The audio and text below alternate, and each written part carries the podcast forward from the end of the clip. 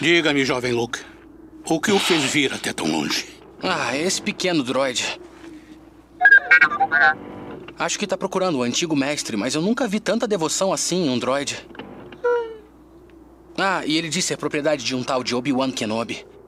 É algum parente seu? Sabe de quem ele tá falando? Obi-Wan Kenobi. Obi-Wan. Eu já não ouço esse nome há tanto tempo. Tanto tempo. Acho que meu tio conheceu. Disse que já morreu. Não, não morreu.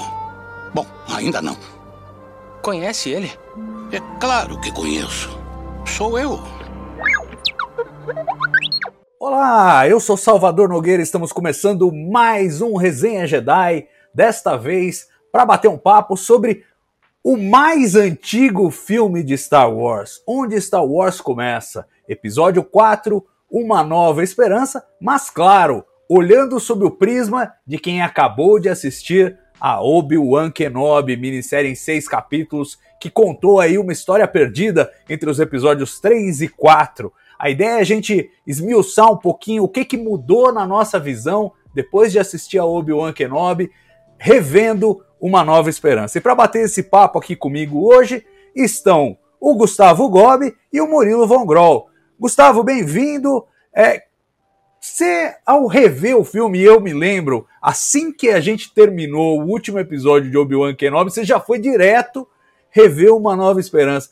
Quando você reviu, mudou a sua forma de encarar esse filme? Mudou alguma coisa para você em termos de perspectiva? O que, que você sentiu nessa, nessa transição que foi para você instantânea? Terminou um, começou o outro. Exatamente, cara. Pô, primeiro aí, um, um um oi para você, oi para o Murilo aí, oi para quem está ouvindo a gente. É, foi uma experiência bem interessante, porque foi realmente logo depois, eu vi o episódio, o último episódio de Obi-Wan Kenobi, reassisti ele e daí parti para Uma Nova Esperança. Então, toda a ligação aí que, que essa série faz entre o episódio 3 e o 4 ficou muito claro, e eu sabia também exatamente o que eu deveria ficar de olho no filme, porque eu tinha acabado de ter esses pontos, né? É, é assim, colocar o holofote em alguns pontos de alguns personagens, em algumas, algumas tramas ali, por conta da série. É, e assim, é muito doido, porque o A Nova Esperança é o meu filme favorito de Star Wars. Ele só compete ali para mim com os últimos Jedi. Então tá pau a pau os dois. Eu sei que muita gente endeusa o Império Contra-Ataca, mas eu ainda acho que da trilogia clássica o meu favorito é Uma Nova Esperança. E é, é muito maluco como a série, que é um produto de 2022 consegue mudar muitas coisas do filme. Você reassiste o filme e você parece que parece que é outra coisa, parece que é um outro filme, parece que algumas cenas têm uma conotação diferente, tem um sentido diferente. A série traz muitos elementos e quem já fez isso antes foi o Rogue One, né? Rogue One fez, ele deu uma palhinha, né, do, dos momentos anteriores ao começo do filme ali, 10 minutos antes do, do Darth Vader invadir a nave diplomática, a gente vê que ele já estava matando o rebelde a rodo lá no Rogue One. Mas assim, é, é só uma palhinha, né? É só uma, uma conexãozinha, parece que foi só um teaser, porque Obi-Wan Kenobi realmente é onde a coisa fica mais densa, é onde realmente a gente tem uma profundidade maior dos personagens, da conexão entre eles, e aí eu destaco é, Obi-Wan, a relação Obi-Wan-Leia, que a gente vai estar tá falando muito aqui, eu acho, porque é o que realmente muda né, a nossa concepção é, e também do, do, próprio encontro do Luke Skywalker com o Obi-Wan Kenobi, eu acho que ganha uma nova conotação. Né? Eu acho que os irmãos Skywalker e o Obi-Wan a, a, série ela, ela traz muitos elementos novos para essa relação que nos faz enxergar uma nova esperança de forma diferente. A gente, claro, vai ponto a ponto aqui no, no, no podcast, mas para mim foi uma experiência assim muito diferente. É, é, é, o, filme ganhou uma nova roupagem, parece, e para mim sim, o filme se tornou ainda melhor do que eu achava que era. Boa. É legal você fazer esse contraste entre a, o impacto de Obi-Wan Kenobi em Uma Nova Esperança versus Rogue One. Porque Rogue One, a sensação que eu tenho é que é assim, é, é, é uma continuidade narrativa maior. Quer dizer, é aquilo que você falou, tá um emendado no outro. E é, e é engraçado assistir a Rogue One e depois assistir a Uma Nova Esperança, que você fala: caramba, eles contaram Rogue One aqui no, no, no letreiro inicial. Tá aqui a história toda contada. E, e você percebe que o, aquele resumo virou, virou um filme depois que eles fizeram Rogue One. Já a ligação entre Obi-Wan Kenobi e Uma Nova Esperança não é uma ligação tão linear da trama, mas é uma ligação de temas, é uma ligação de forma, é uma ligação ali do, do, do, do recorte do mito e uma, é, e uma ligação dos personagens, como você bem colocou. Quero saber do Murilo se ele teve essa mesma sensação de que é, a Obi-Wan Kenobi inserido aí entre os episódios 3 e 4 cria uma, um novo contexto para a relação dos personagens que a gente vê em Uma Nova Esperança, Murilo. Total, total. Acho que dizer que mudou a minha percepção de uma nova esperança é, é usado um termo muito forte, porque era um, uma relação, minha relação com a nova esperança, apesar de ser mais jovem que a relação de vocês, é uma relação muito sedimentada. O que eu acho do filme, o que eu percebo do filme, são coisas diferentes mudar. Enriqueceu demais a minha percepção do filme. Muito como o Gustavo falou, se tratando da relação do, da Leia com Obi-Wan. A reação, por exemplo, da Leia quando o Luke entra na, na cela da prisão e ela fala que a. Ele fala que está com Obi-Wan Kenobi, a reação que ela faz. Isso tem uma, uma, uma, percepção lá bem diferente da percepção que a gente tinha anteriormente. Até saindo um pouco do tema que é da Nova Esperança, o lance, por exemplo, da Leia ter colocado o nome do filho dela de Ben, por exemplo, é uma relação que muda muito também. A relação do Luke com o Obi-Wan, a gente mais ciclo. Para mim, uma cena que mudou muito foi até o que eu comentei no último episódio, a morte do Tio Owen, da Tia Beru, também ganhou contornos aí mais dramáticos nesse, nesse pós assistir Obi-Wan, porque a gente conhece mais profundamente o Tio Owen e o Tia Beru, a gente sabe quanto o Tio Owen realmente gostava e amava o Luke. Então, quando a gente vê aqueles esqueletos, até uma cena meio, meio pesada do filme, né? A gente acaba sentindo um pouco mais. E claro, a relação do Vader com o Obi-Wan. Aquela cena da, do último encontro deles, que a gente sempre imaginou que teria sido em Mustafar, agora tem uma percepção completamente diferente, né? Eu acho que muitas coisas a gente aprende vendo Obi-Wan, mas principalmente é da relação do Obi-Wan com os personagens que ganha, ganha muito mais contornos. Acho que é muito o que o Gustavo falou no episódio anterior sabe? Obi-Wan era uma história que precisava ser contada, uma parte da vida dos personagens que a gente precisava conhecer para entendê-los melhor. Boa, boa. Acho que a gente deve mergulhar agora é, no, na, na, narrativa da história e eu queria ir fazendo é, aquela brincadeira também, enquanto eu vou jogando a bola para vocês e ouvindo o que vocês têm a comentar de cada ponto, mas aquela, aquele paralelo que é, eu venho reforçando desde os primeiros podcasts e também nas resenhas que eu tenho escrito para o site, é, o, o, paralelo da jornada do herói feito em Obi-Wan Kenobi e da mesma maneira feito em Uma Nova Esperança, né? Aquela, aquela ideia do George Lucas lá, inspirada pelo estudo de mitologia do Joseph Campbell. E a gente tem, assim, é, a história de Uma Nova Esperança começa, como toda jornada do herói, no mundo comum, né? no mundo cotidiano. E, a, e isso é representado em Uma Nova Esperança pelo trajeto dos droids lá, né? Que fogem e descem em Tatooine e caminham até eles encontrarem o Luke, passam pelos Javas e tal, até encontrarem o tio Owen e o, e o Luke. E claro, o paralelo disso em Obi-Wan Kenobi é a, a, o cotidiano do próprio Obi-Wan lá em Tatooine, oprimido, e ao mesmo tempo o cotidiano muito diferente da Leia em Alderaan. Né? Aí nós vamos ter o sequestro da Leia e vem o chamado à aventura. E o chamado à aventura, no caso do, do Uma Nova Esperança, também é a captura da Leia. E o fato de que ela manda uma mensagem via R2D2 para o Obi-Wan é, ajudá-los. Primeira coisa, gente, a mensagem que ela grava em Uma Nova Esperança tem um tom de formalismo que não dá a entender que ela conheça Obi-Wan Kenobi. Como é que vocês lidaram com isso, assim, do ponto de vista de canonicidade, coerência? Criou um ruidinho, Gus?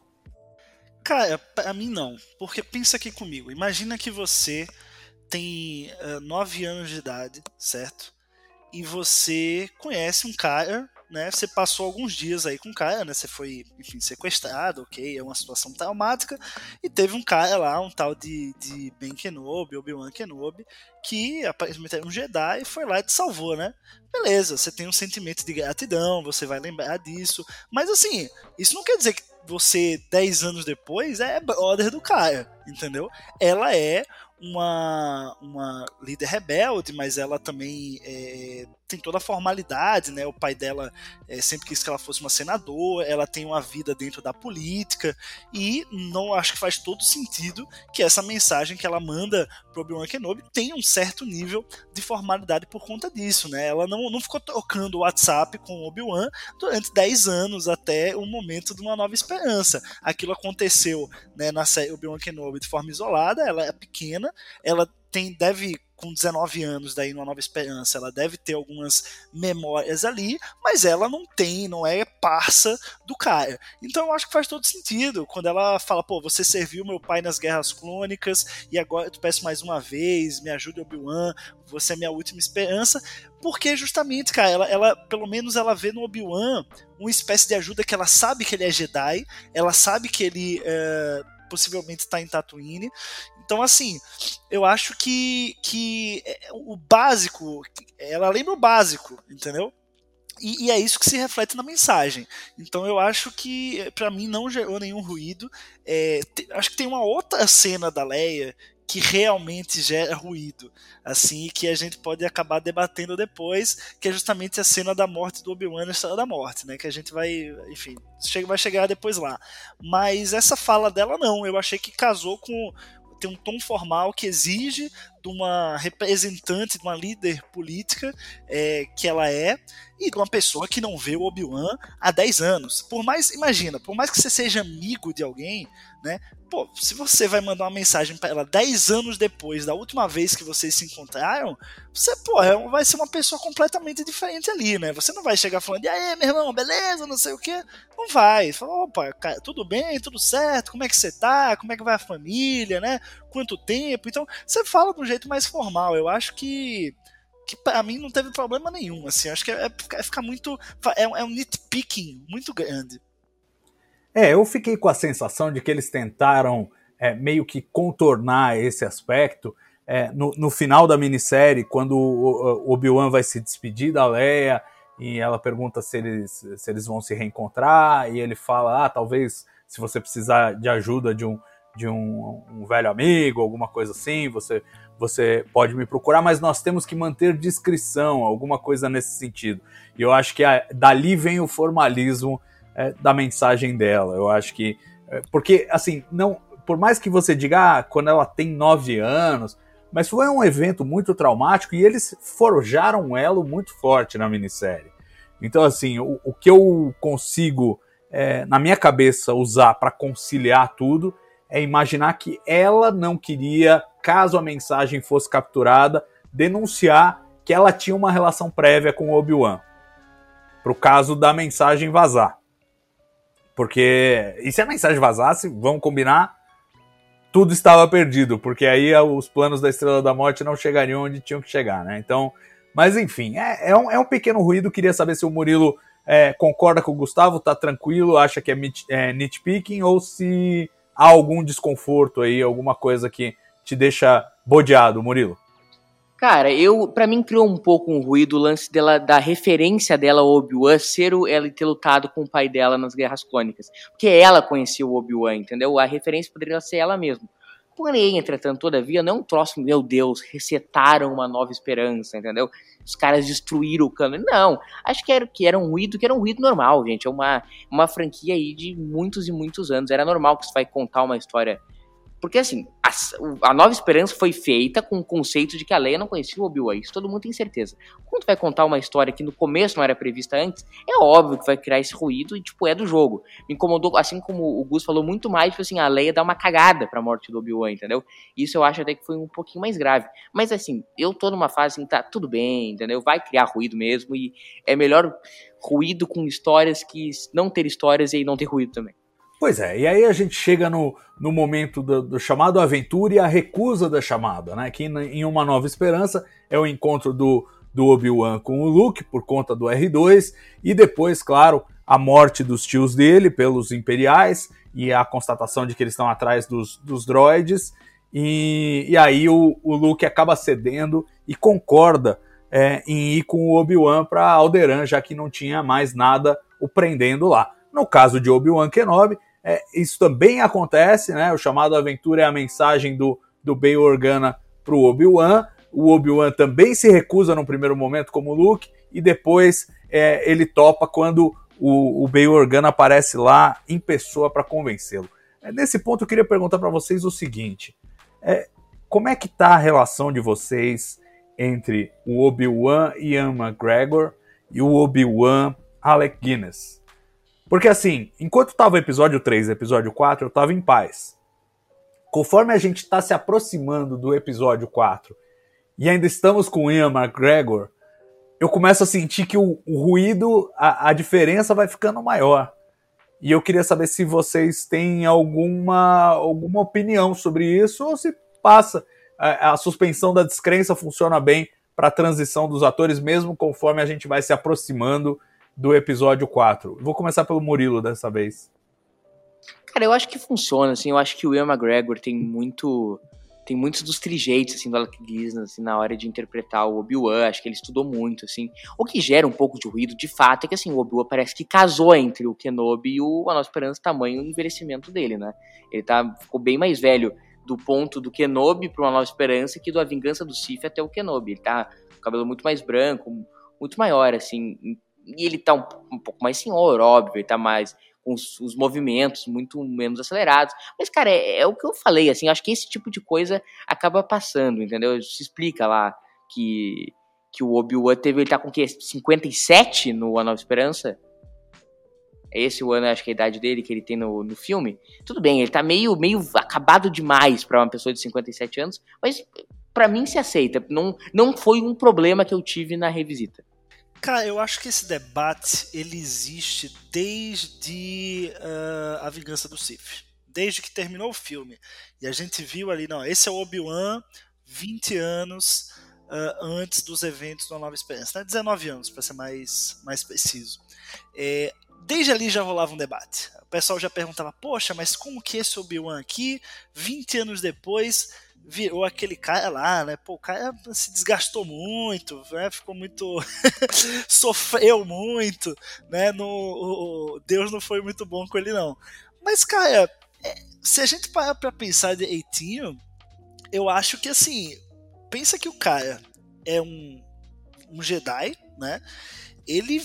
A gente sabe, por conta de Obi-Wan Kenobi, que agora nesses 10 anos, entre a série e o filme, ele ainda pode viver muitas novas aventuras, passar muitos novos perrengues. Né? Então, assim, eu acho que só o estresse de ter que lidar com algumas coisas já vai fazer os cabelos brancos parecerem com tudo, né? Todo respeito ao amigo Salvador Nogueira, mas o nosso amigo Salvador tá na casa dos 40 e os cabelos brancos já estão aí e tá tudo bem. Eu acho que é natural que aconteça com o Obi-Wan. Eu acho que quanto mais velha a pessoa vai ficando, eu acho que a, os saltos temporais vão sendo mais impiedosos com nós, né? Nós humanos como um todo. Então, se você vê a diferença de um cara, é, dos 40 para os 50, depois dos 50 para os 60, que é mais ou menos ali é, é a idade do, do Obi-Wan, né? Em A Vingança do Sith, Obi-Wan Kenobi e depois numa Nova Esperança, é super natural. Eu até esperava que ele tivesse um pouco mais envelhecido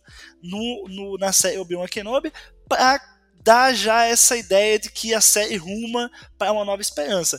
Mas eu acho que não, não tem nenhum problema, assim, eu acho que é bem natural, eu acho que dá para colocar a culpa também nos dois sóis de Tatooine, né, estraga a pele mais rápido também. Sem é, protetor solar, que ele não tem é, também. A gente não sabe como é que funciona, é, se, se tem sandal, né, na galáxia de, de Star Wars. Então, assim, muita coisa, cara, tá oculta aí ainda sobre a vida dele, que a gente não sabe.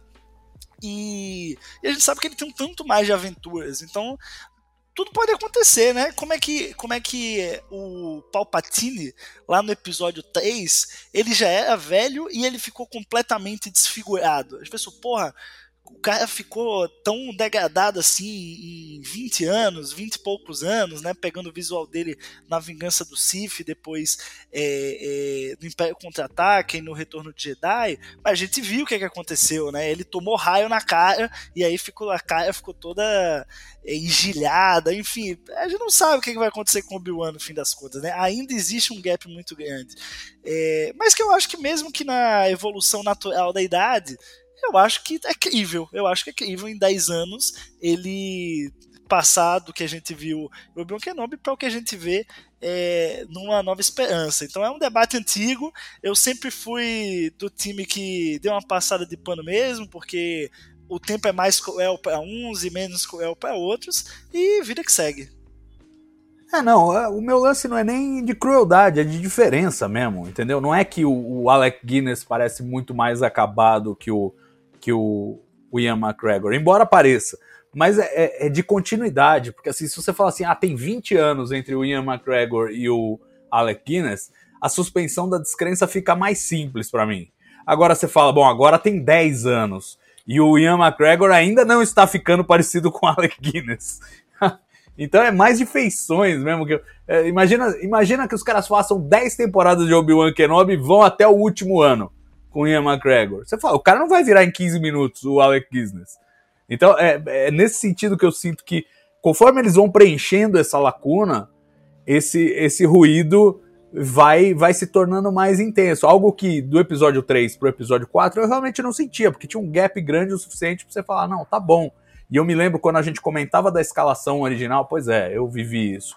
Da escalação do, do Obi-Wan Kenobi, do Ian McGregor para fazer a trilogia prequel, é, a gente falando, pô, baita escolha, o cara é parecido, o cara é não sei o quê, mas agora que eles vão ficando próximos é, de idade, né, o, o, ator e o personagem na versão do Alec Guinness, esse, esse gap vai, vai aumentando. É nesse sentido que eu sinto que, por exemplo, não dá para fazer a mágica que fizeram com o Imperador. Ah, mete os raios aí, o cara fica muito muito acabadão e pronto, consertamos a continuidade. Cara, quem quiser conferir um, um visual do Obi-Wan Kenobi, entre esses 10 anos aí, né, entre a série Obi-Wan Kenobi e a Nova Esperança, tem uma HQ, Star Wars 15, é, de 2015, né, foi de 2015 a 2019 essa HQ, a edição 15 dela, ela capa é o Obi-Wan Kenobi, o do Ian McGregor, não é igual ao Ian McGregor, mas já é com o visual que a gente vê ele no último episódio da série, é, mais ainda com uns cabelos brancos, a barba um pouco branca. Então, quem quiser ter essa, essa ideia desse meio termo aí entre a série e, e uma nova esperança, digamos ali que faltando uns 5 anos para para uma nova esperança, a capa dessa HQ traz o visual. Então é, é já, já dá para colocar na, nesse bolo dessa transição e já dá para ficar mais mais claro assim na nossa cabeça e também facilita o nosso esse nosso entendimento assim porque é, é você vê que é realmente o meu termo é o Ian McGregor com cabelo mais branco então já já anda mais um pouquinho. Você lembra você lembra quando se passa ela ela, então, a HQ Star Wars, ela, essa em específico, ela se passa entre uma Nova Esperança e o Império Contra-Ataca.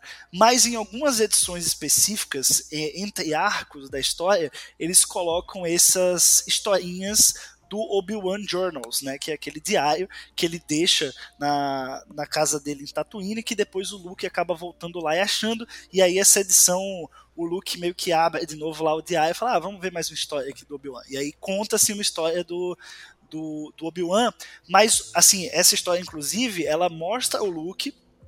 O Obi-Wan acaba indiretamente salvando o Luke, olha que interessante.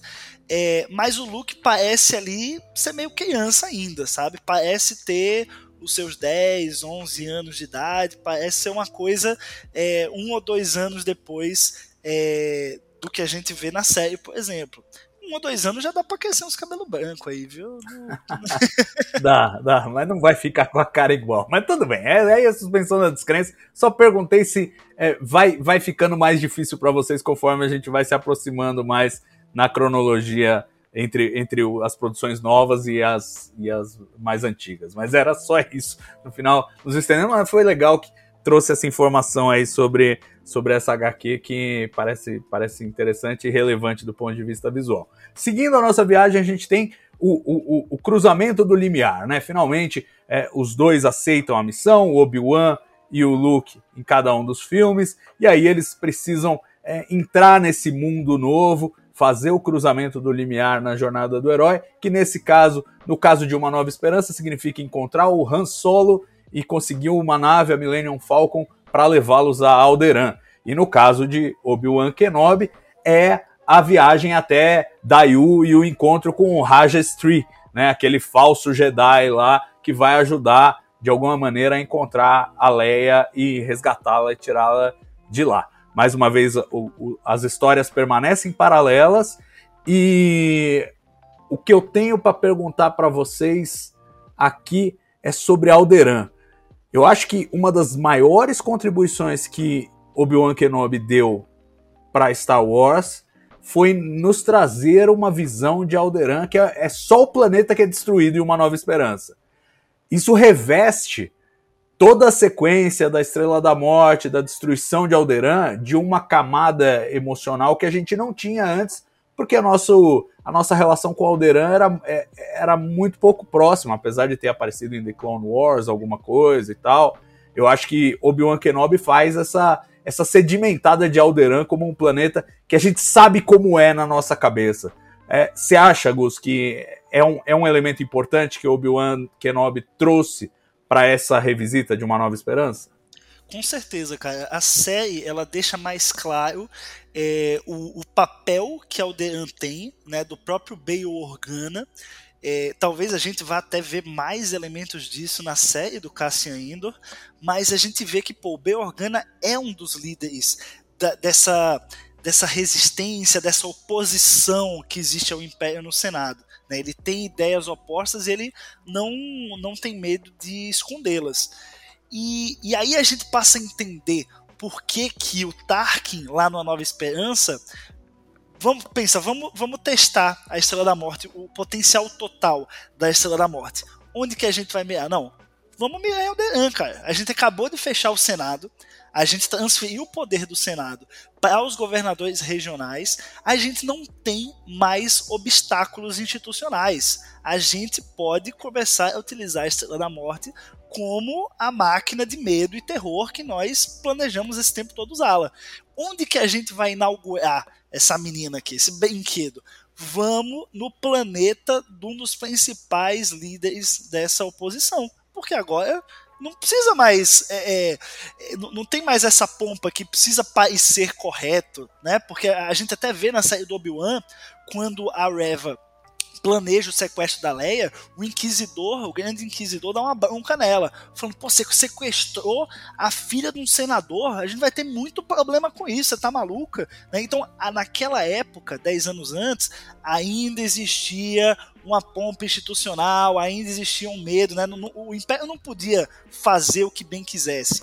E uma Nova Esperança não. Uma Nova Esperança é a virada de chave. Então a gente entende por que, que eles escolheram Alderan, né? Não só o planeta da Leia, para é, forçar ela a falar a verdadeira localização da base rebelde, mas também porque é um planeta que os líderes ali, eles, os líderes da, da resistência, da rebelião, enfim, ele é um planeta é, é, central, um planeta é, protagonista dessa luta. Então é simbólico que, que se, se use a Estrela da Morte pela primeira vez para destruir Alderan em si. Tanto é que a Leia no filme revela, né, não, é, é Dantooine, é Dantooine que tá a base. Vamos para Dantooine. O cara fala, ah, tá, beleza, a gente vai para lá depois de destruir Alderan. então, assim, é, é, a série ajuda muito nisso. Ela mostra mais um pouco do Bale, mostra mais um pouco é, de Alderan, então também torna a destruição de Alderan ainda mais é, é, dramática. A gente sente um pouco também o que a Leia sentiu ali, né? Então acrescentou muito, muito, muito nesse, nesse aspecto. E Endor pode acrescentar ainda mais, pode anotar aí. Pois é, e todas essas, é, essas atribulações que a gente vê, o encontro do Tarkin, o, o, o Darth Vader interrogando a Leia, e a gente viu um eco é, curioso em Obi-Wan Kenobi, com as, as agulhinhas lá, mais uma vez, é, fazendo um papel na tortura. é, é, faz parte daquele pacote da jornada do herói, que é testes, aliados, inimigos. É, a gente encontra o Chewbacca, o Han Solo, é, a, o cenário todo vai se compondo. E aí, Murilo, uma frase que me chamou muita atenção e que me parece é, ter uma ligação visceral com Obi-Wan Kenobi, possivelmente a mais visceral, é quando é, logo depois que a, a Millennium Falcon chega ao sistema de Alderan, o planeta está destruído, eles veem o que parece ser uma lua. Quando eles é, percebem que tem um caça, um TIE Fighter voando por ali, é, é, eles tentam destruir o TIE Fighter e vão na direção dessa lua, e no final não é uma lua, é a Estrela da Morte. E aí a, a Millennium Falcon é capturada por um raio trator, eles não podem fugir, e o Obi-Wan fala: é, nós não podemos vencer, mas tem mais de um jeito de lutar. Isso me remeteu imediatamente não só ao que aconteceu em Obi-Wan Kenobi, como eles lidaram com é, a, investida do Darth Vader e da Reva é, lá em, em, em Jabin, mas também a própria cena do Obi-Wan com o Anakin antes de Ataque dos Clones, em que os dois estão treinando sabre de luz e o, o Obi-Wan insiste nessa ideia de que a, a obsessão pela vitória te cega para objetivos estratégicos que você pode atingir de outras maneiras. E ali ele, com toda essa bagagem, Murilo, ele chega para o Han Solo e fala: oh, não, não precisa resistir. A gente tem outro jeito de vencer aqui que não é destruindo a Estrela da Morte ou escapando do raio trator. A gente vai fazer de outra maneira. Você revendo o filme, você sentiu algum eco especial nessa frase? Total, total. Ele enriquece muito a cena, né? todas as cenas que o Obi-Wan com o Vader, porque se for ver, o Obi-Wan vence um pouco o Vader pelo, por ser afoito, até um pouco Tarkin, assim, uma cena que eu nunca tinha reparado com atenção, só reparei com atenção nessa visita ao filme, é a cena em que o, o um subordinado lá do Império fala pro Tarkin que, que ele tem que ir embora da Estrela da Morte, porque eles fizeram uma análise tática lá do, do ataque da Aliança Rebelde, e o ataque tinha fundamento, ele podia prejudicar. Ele fala: Não, agora é o nosso momento de glória, eu não, não vai ser agora que eu vou deixar. E é muito daquela, de como o Império e como o Vader se comporta, entendeu? De a, a obsessão pela vitória, de o ódio pelo inimigo, né? E é um pouco o contraste que o Obi-Wan traz na, no final da, no episódio final, de que eles vencem pelo, pelo amor deles e não pelo, pelo ódio pelo inimigo. E o, e o Obi-Wan saca isso na hora e vence muito por causa disso. Ele sabe que o Vader vai atrás dele, ele sabe de tudo isso que vai dar o tempo do Luke pegar Leia. Então, assim, todas as cenas, assim, todo o diálogo, ele tem todo um, um que a mais, ele enriquece muito mais a trama. A gente conhece mais os personagens, a gente conhece mais as relações deles, a gente conhece mais as atitudes dele. Então, nesse sentido, o filme enriquece muito, a gente consegue ver por trás da fala do personagem o que, que tá no coração dele, o que, que tá o o plano que está na mente dele, entendeu? Pois é, e aí seguindo, seguindo a história, a gente tem uma, uma nova etapa na jornada do herói, que é a aproximação, a chegada à caverna mais interna, né? Essa é a ideia é, geral e que é representada de novo nas duas tramas de forma muito clara. Em Obi-Wan Kenobi, com a necessidade de ir até a Fortaleza Inquisitórios para libertar a Leia e a descoberta, a revelação do, do Obi-Wan de que outros Jedi estão ali numa espécie de um museu macabro, é, é, provavelmente mortos ali, empalhados, alguma coisa assim. E claro, em Uma Nova Esperança, isso se reflete com a chegada deles à Estrela da Morte, a descoberta de que a Princesa Leia está detida lá, e o que é, virava uma, uma captura se torna uma missão de resgate para eles salvarem a Leia é, do, do, do, do, da, da, do calabouço lá, da, sei lá como é que chama, da, da área da detenção é, da Estrela da Morte, que de novo faz, faz bem o paralelo com a Fortaleza Inquisitórios. E aí a gente tem, obviamente, uma coisa que tem eco entre Obi-Wan Kenobi e Uma Nova Esperança, que é, enquanto eles fazem o resgate, Obi-Wan Kenobi vai atrás, vai, enfim, desligar o raio trator para eles poderem fugir e vai, obviamente, atrás do Darth Vader que é agora, sob essa nova luz da minissérie, Gus, uma coisa de caso pensado para distrair o Vader. Porque a gente viu em Obi-Wan Kenobi que ele sabe que o Vader é obcecado por ele e que ele perde a atenção em tudo que está nos arredores quando ele entra na vibe de pegar o Vader. Então me parece que a entrega do Obi-Wan em Uma Nova Esperança ganhou uma nova conotação. Não é simplesmente, ah, ele tá andando lá pela Estrela da Morte e ele encontra o Vader. Não, ele tá indo atrás do Vader para distrair o Vader para ajudar os caras a fugirem. Você não faz essa releitura, Augusto? Bastante, cara, bastante. Eu tive essa impressão também e mostra o quão burro é o Vader, né? Quão, quão burro o Anakin é. Ele não evoluiu, cara. No episódio 3, ele é daquele jeito. em Obi-Wan Kenobi, ele é daquele jeito. Numa Nova Esperança, ele é daquele jeito. É muito maluco como o ódio cega ele né? E, e, isso acaba prejudicando ele em diversos aspectos. Então, Obi-Wan, muito sabiamente, né, já sabendo do que aconteceu nos eventos de Obi-Wan Kenobi, vai lá e simplesmente repete a fórmula. Vai falar, pô, esse cara aqui, a gente vai tentar invadir a Estrela da Morte, ele é o cara mais poderoso da Estrela da Morte vão lá, resgatem a Leia, eu vou distrair o Vader. Eu vou tirar o Vader da jogada para facilitar a vida de vocês. E é exatamente o que ele faz, cara. Ele fica só dele perambular pela Estrela da Morte, é, é, o Vader já sente a presença dele. Fala, opa, eu sinto a presença. E, e, é interessante essa cena, porque o, o, Vader fala o seguinte: ele fala, eu não. É, a última. Eu, eu não sinto essa presença desde e aí ele sai da cena. Tipo, ele não fala desde quando é. Parece que uma Nova Esperança sabia que ia ter esse dilema do Obi-Wan Kenobi e, e, e, a vingança do Sith. Então ele não revela. Eu não sinto essa presença desde. Ah, e aí sai. ele não revela quando a última vez, qual foi a última vez que ele sentiu. Né? Porque se ele fala assim, ah a última vez que eu senti isso tem 20 anos. Aí pronto, Obi-Wan Kenobi, a série já ia estar tá violando completamente o cânone. Mas não, ele não diz qual foi a última vez que ele sentiu essa presença. Então é interessante como ele vai atrás, como ele conversa com o Tarkin, ele fala: "Não, eu preciso enfrentá-lo sozinho", né? De novo, ele vai enfrentar sozinho, cometeu o mesmo erro, vai lá sozinho enfrentar o Obi-Wan, vai lá perder de novo. Nesse caso, claro, uma nova esperança, ele ele perde em outro sentido, porque o Obi-Wan acaba morrendo, né? Acaba se unindo à força, mas o Obi-Wan é aquele passo para trás que ele dá para dar dois para frente, né? Então ele se deixa aí, se une à força porque ele vê que a rebelião está bem encaminhada, porque ele vê que os Skywalker estão unidos, os irmãos Luke e Leia estão juntos e, e todo esse arco, cara, Obi-Wan versus Vader no filme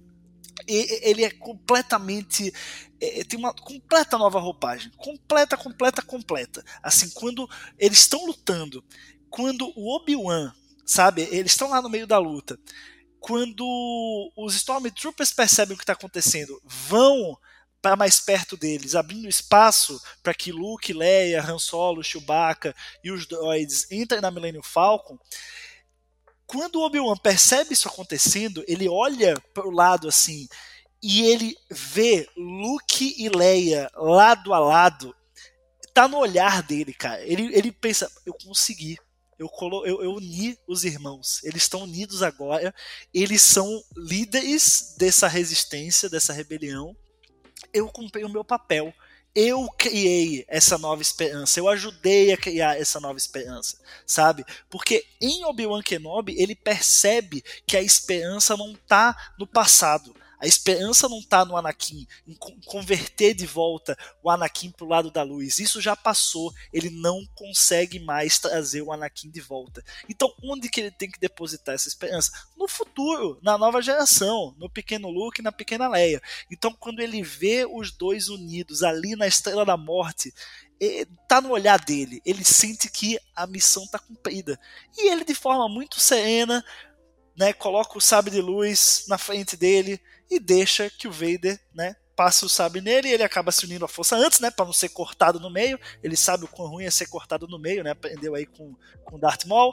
Então ele se ele se une à força. O Vader ainda vai lá dar uma pisadinha no manto dele para ver se não tem mais nada ali, né? Mas cara, a sensação de dever cumprido tá nos olhos do Alec Guinness e a gente essa cena sempre teve ali. É, é, surreal isso. A cena sempre teve ali, mas só agora, 45 anos depois, que a gente consegue entender essa cena por completo. É, isso é fantástico, isso é muito especial, cara. Para mim essa é, é, a grande, a grande contribuição de Obi-Wan Kenobi. É essa cena aqui. É saber o quanto que o Obi-Wan lutou para preservar a vida da Leia, o quanto que o Obi-Wan lutou para preservar a vida do Luke e no fim das contas, cara, estavam eles lá juntos, tocando essa rebelião, fazendo, construindo esse novo futuro, essa nova esperança. Então, para mim, cara, essa cena aí, ela se transformou completamente. Ela realmente agora, ela tem um significado mesmo robusto e, e ela se torna muito mais emocionante. Eu fiquei muito mais emocionado ao vê-la, mas aí eu vou trazer um porém, tá, Salvador? Vou trazer um porém porque Luke e estão lado a lado, certo? Porém, só quem lamenta a morte do Obi-Wan é o Luke o Luke vai lá e fala, não, Ben, né? E a Leia, cara, a Leia passa correndo por trás direto pra Millennium Falcon. Ela não tá nem aí, entendeu? Ela quer sobreviver, ela quer se salvar, ela quer sair da Estrela da Morte, né?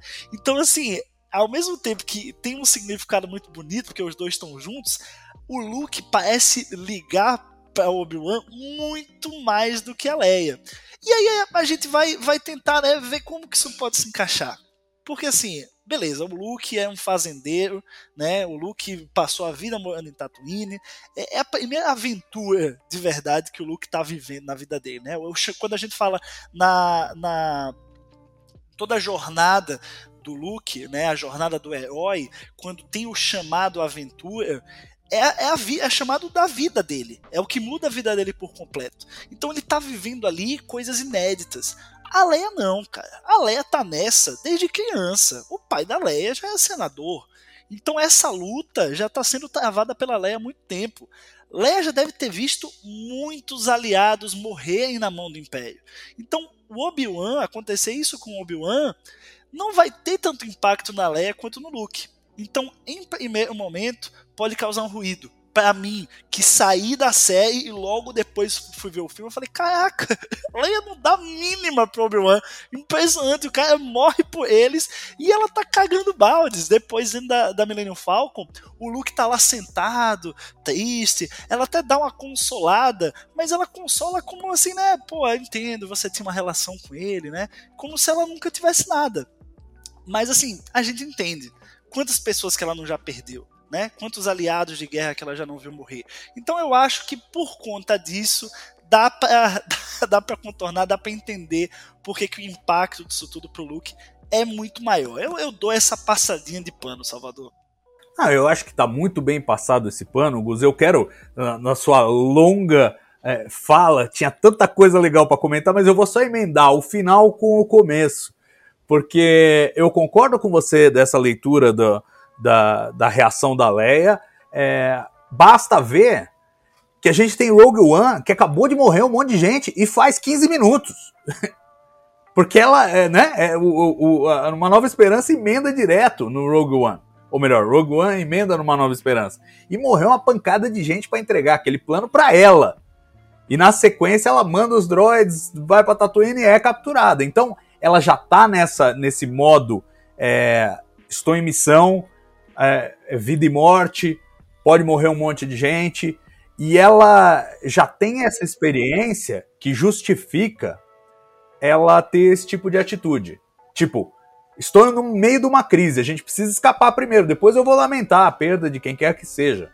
Mas agora a gente precisa estar tá focado. De certa maneira, ela está mais em equilíbrio, mais concentrada no que ela precisa fazer do que o Luke é, você pode pensar que ela, no, no, no, caminho da força, nesse momento, ela tá mais adiantada que o Luke. E aí vou ligar com o começo. Você falou, pô, o Darth Vader é muito burro, o cara é um idiota e não sei o que, não sei o que lá. É cegado pelo ódio. Mas é assim, se a gente for fazer a leitura é, da, da filosofia, da mentalidade Jedi, o ódio, ok, o ódio cega, mas todo mundo tem pontos cegos.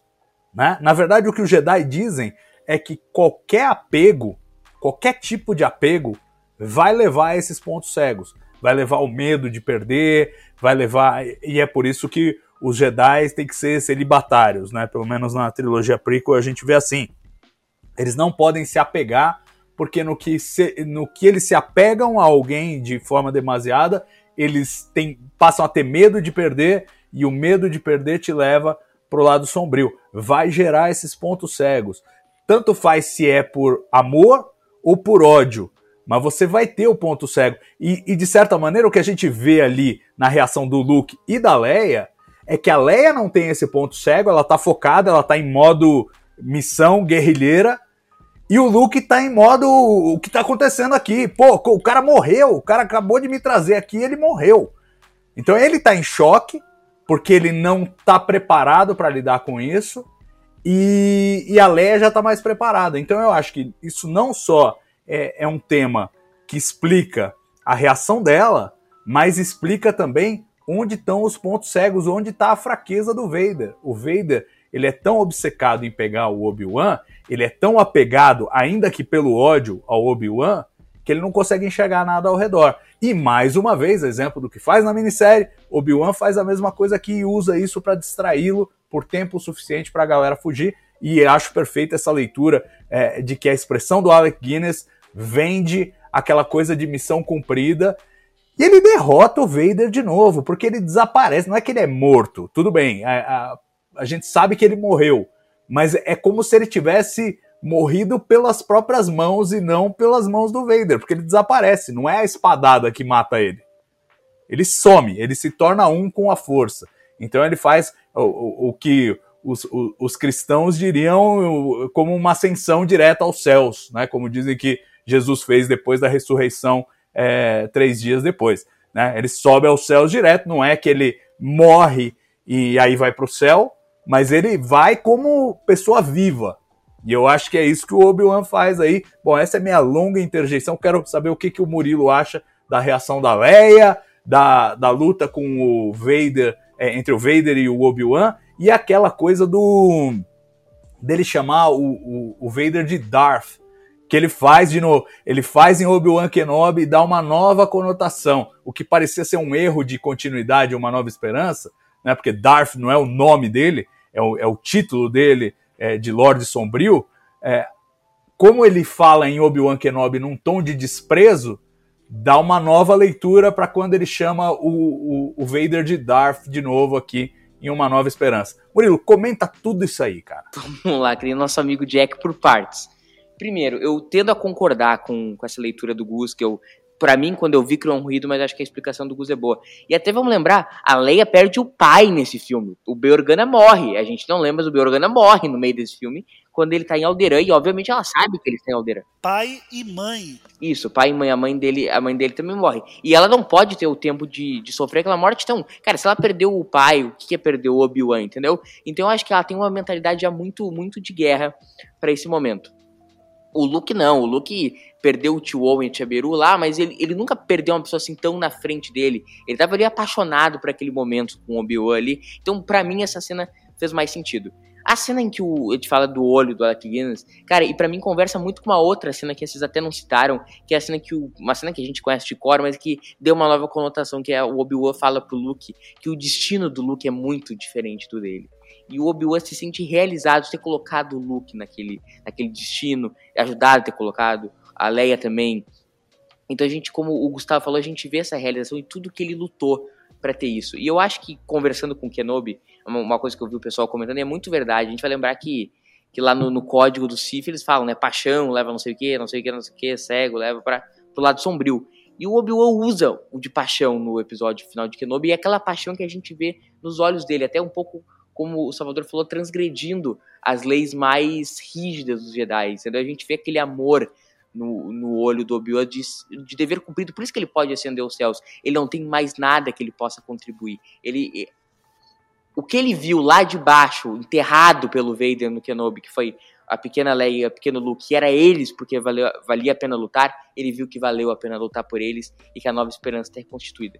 Então eu, eu achei isso incrível. E da luta do, do Obi-Wan com o Luke, com o Luke não, com o, a luta do Obi-Wan com o Vader, para fechar, ela ressignificou totalmente o lance do, do, último encontro que eles tiveram, que a gente sempre imaginou que seria Mustafar, né?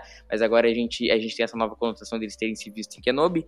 E o lance do Darth é uma, uma, uma, coisa que também sempre criou um, um ruído para mim. Tipo, cara, por que, que esse louco chama de Darth? Não faz o menor sentido, entendeu? Mas, mas a gente vê que um, um conceito que o Obi-Wan traz, assim, da escuridão do Vader e tal. Assim como o Hello There, assim, acho que é mais easter egg mesmo. Bom, depois disso, o que, que nós temos? Temos o desafio supremo, o Luke precisa destruir a Estrela da Morte, em paralelo, em Obi-Wan Kenobi, o Obi-Wan precisa enfrentar o, o Vader e vencer o Vader, como Luke destrói a Estrela da Morte, e todos eles têm uma, um apoio da conexão que eles fazem com a força. E, claro, as duas histórias terminam numa espécie de, de ressurreição, de reencontro do herói com seu destino. No caso do Obi-Wan, forjando um contato com o fantasma da força, que é do seu antigo mestre Qui-Gon Jinn, e no caso do Luke Skywalker, forjando um contato com o próprio Obi-Wan Kenobi, que como um fantasma da força o ajuda a, a destruir a Estrela da Morte e no final vai guiá-lo para levá-lo para o caminho dos Jedi. Para terminar essa conversa, pessoal, eu queria que vocês comentassem um pouquinho desse paralelismo do final e desse lance é, de introduzir personagens numa nova aventura, porque claro, a gente já sabe que para uma nova esperança era o começo de uma trilogia para o Luke Skywalker, era o começo de uma longa jornada, e eu pergunto a vocês se é o mesmo caso para Obi-Wan Kenobi, como vocês veem esse, esse paralelo final, ou se Obi-Wan Kenobi é o fim de uma história e uma nova esperança é o começo de outra. Gustavo Gobi. Cara, é, o que eu acho mais legal desse encerramento é que assim, no Obi-Wan Kenobi a gente tem um pouquinho, né, a gente tem uma ideia do por como que o Obi-Wan consegue se comunicar com o Luke após a morte, né? Ele, o encontro com o Qui-Gon Jinn firma isso, firma que o Obi-Wan passou um bom tempo aprendendo com o Qui-Gon Jinn, e o Qui-Gon Jinn, do mesmo jeito que aprendeu do Yoda a se manifestar depois da morte, aqui o Obi-Wan também aprende. Então, não existiria o final de Uma Nova Esperança, não existiria Luke explodindo a Estrela da Morte. Cara, não existiria o final de um dos maiores filmes da história do cinema se não fosse o Obi-Wan aqui ao final de Obi-Wan Kenobi aprendendo a se comunicar depois da morte, entendeu? O que eu acho mais legal é isso. A aparição do Qui-Gon por mais curta que seja, mostra o seguinte: olha, o Obi-Wan ainda tem muito a aprender, e é justamente o que leva esse Obi-Wan da série a se transformar no Obi-Wan de uma nova esperança, falar para o Luke confiar na força, o Luke desligar todos os equipamentos, ir na fé e na coragem e conseguir é, da morte. Então eu acho que é, é impressionante como tem todo essa, esse paralelo né, da série com o filme, em vários momentos, como você fez aí, Salvador, esses paralelos todos, e também no final. No final, o Obi-Wan encontrando o Qui-Gon é o que faz com que o final de Uma Nova Esperança aconteça. Vamos lá, eu, eu assino com a relatoria e eu acho que o, tanto Kenobi como a Nova Esperança, como o Salvador tem batido no martelo aí em todos os episódios da Resenha Jedi, são Jornada do Herói, então a gente acaba encontrando muitos traços similares. E só uma anedota é uma coisa que a gente não conseguiu falar, mas eu falei no começo, agora eu vou chorar toda vez que apareceu os esqueletinhos do tio Owen e da tia Biru em Uma Nova Esperança, que agora a gente realmente conhece o que há por trás daqueles corações duros de Tatooine. É isso aí, pessoal. Com isso terminamos mais um Resenha Jedi. Espero que vocês tenham gostado do papo, que tenham assistido a Uma Nova Esperança e visto o filme com novos olhos.